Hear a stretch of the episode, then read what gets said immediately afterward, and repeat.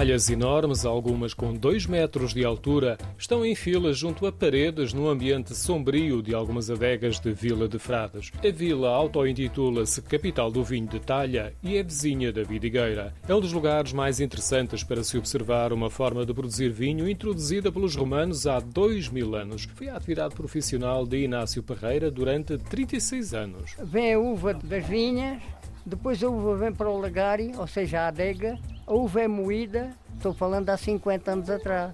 A uva é moída, vai para a talha para fermentar, depois está em líquido, já o vinho feito, depois era, era tirado para outras talhas em limpo. Esta primeira fase era um processo longo. A fermentação durava, no mínimo, três meses. Depois o vinho era colocado noutra talha. Então, em limpo o vinho, ficava debaixo de azeite com um tampo de azeite por cima e tapado com, com uma tampa de madeira. Azeite por cima era para não. Depois o vinho, entrando em limpo, não tomar lia. Aguentava-se de um ano ao outro. A maior parte era vinho branco e o consumo era para Beja, Cuba e Vidigueira. Dizem que o vinho de talha tem um sabor especial, uma textura e aroma diferente. Não, diferente. Então é bem bom, é bem paladado.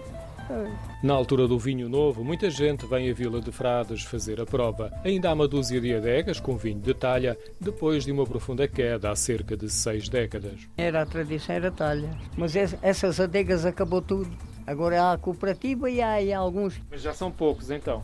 Sim, são, são poucos, são. Nos últimos anos foi retomado o interesse pela produção do vinho de talha, em moldes ainda familiares e de reduzida dimensão, porque é um processo muito oneroso e demorado. As talhas estavam empinadas em fila, eram lavadas de pé. Aquilo pesou muito.